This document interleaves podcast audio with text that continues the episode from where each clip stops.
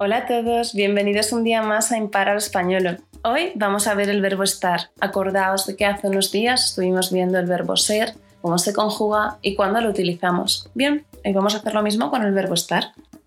Empezamos conjugándolo. Yo estoy, tú estás, él o ella está, nosotros estamos, vosotros estáis, ellos están. Volvemos. Yo estoy, Tú estás. Él o ella está. Nosotros o nosotras estamos. Vosotros o vosotras estáis.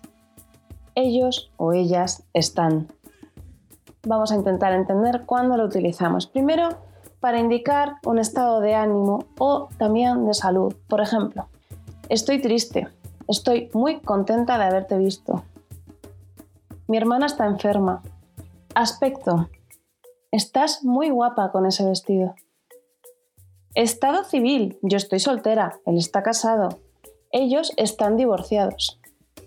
Ubicación. Madrid está en España. Roma está en Italia. Fechas. Hoy estamos a jueves. Estamos a 12 de noviembre.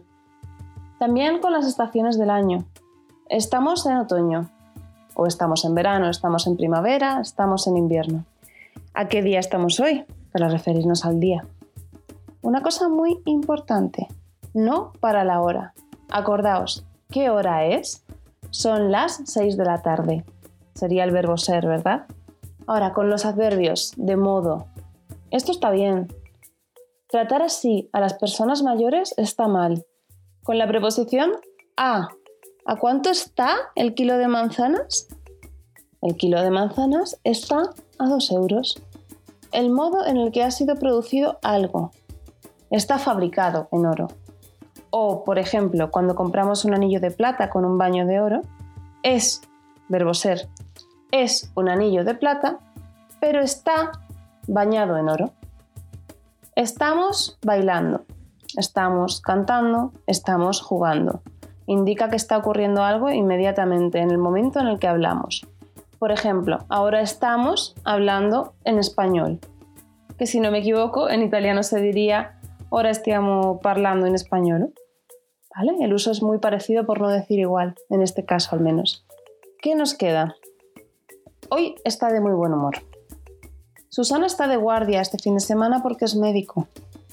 Está de guardia, está de buen humor, está de parto. Vale, es decir, seguido de la proposición de más un sustantivo.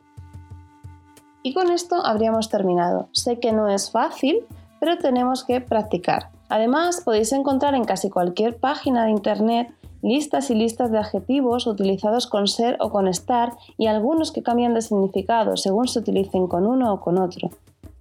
Por ejemplo, en español decimos mucho él es bueno o él está bueno. No tiene nada que ver. Si él es bueno, es que es una buena persona, tiene un buen carácter. Sin embargo, si digo está bueno, es mucho más coloquial, nos estamos refiriendo al físico. Es un chico o un hombre muy atractivo. Escúchalo tantas veces como necesites. Si tienes dudas, por favor, no dudes preguntarme bien en la página web o en redes sociales. Recuerda que la página web es atomarporletras.com. Muchas gracias por escucharme.